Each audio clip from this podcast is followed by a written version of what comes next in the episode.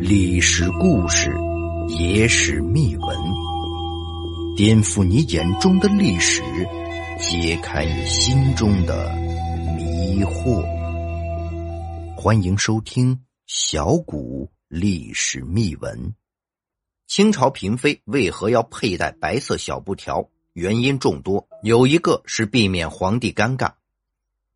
首先，我们先来了解一下这块白色小布条的由来。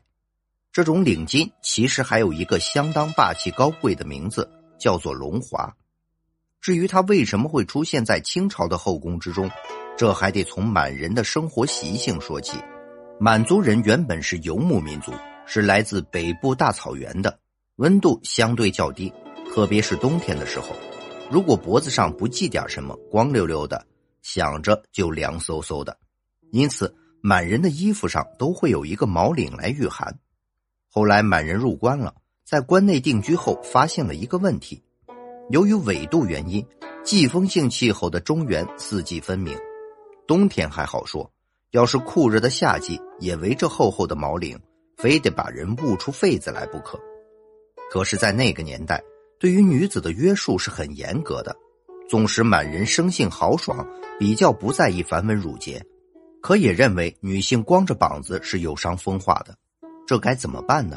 办法总比困难多。聪慧的女人们就会想到，一条比较轻薄的白布作为假领来包住自己的脖子，并且随着时间的流逝不断改进，最终发展成了后来的龙华。不得不说。这东西侧面体现出后宫女人的审美观，真心是不错。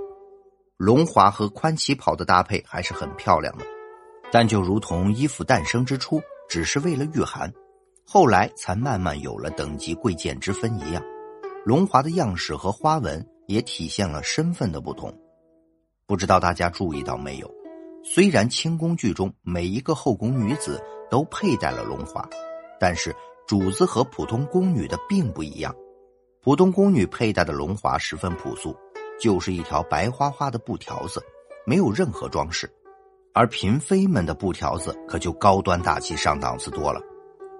有句话叫做“后宫佳丽三千”，也许这句话是有夸张的嫌疑，但也确实体现了后宫女子之多。皇帝嘛，要忙国家大事、民生福祉、党派斗争。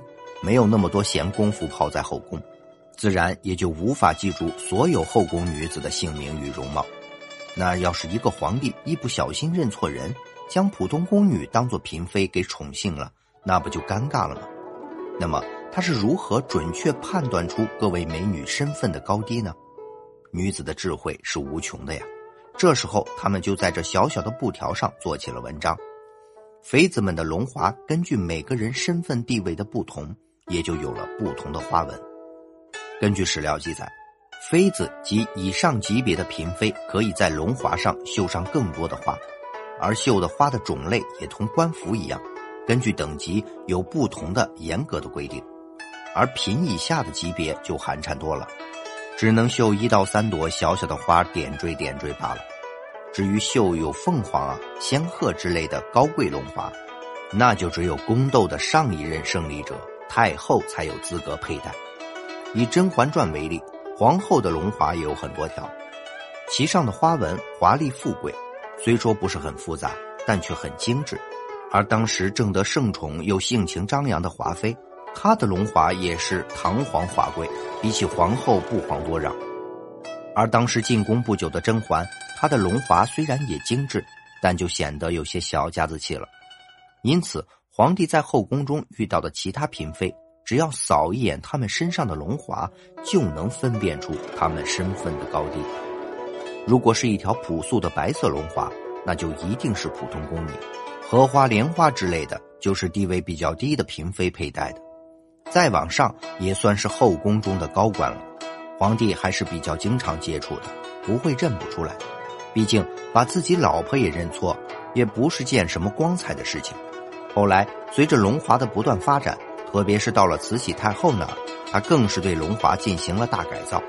龙华的制作材料被五颜六色的绸缎布料所替代，并且开始镶嵌上了各类珠宝作为装饰，甚至在不同场合慈禧还会选择不同的龙华来进行搭配，其作用跟男人的领带差不多。然而，随着时代的变迁，满清贵族逐渐失去了他们的特权，特别是帝制的终结和外国文化的大量涌入，西洋服饰也开始逐渐进入了中国人的日常生活。龙华这种带有明显尊卑意味的服饰，也就逐渐日薄西山了。好了，以上就是本期的内容。如果您喜欢我们的节目，欢迎订阅、点赞、转发，感谢大家的支持。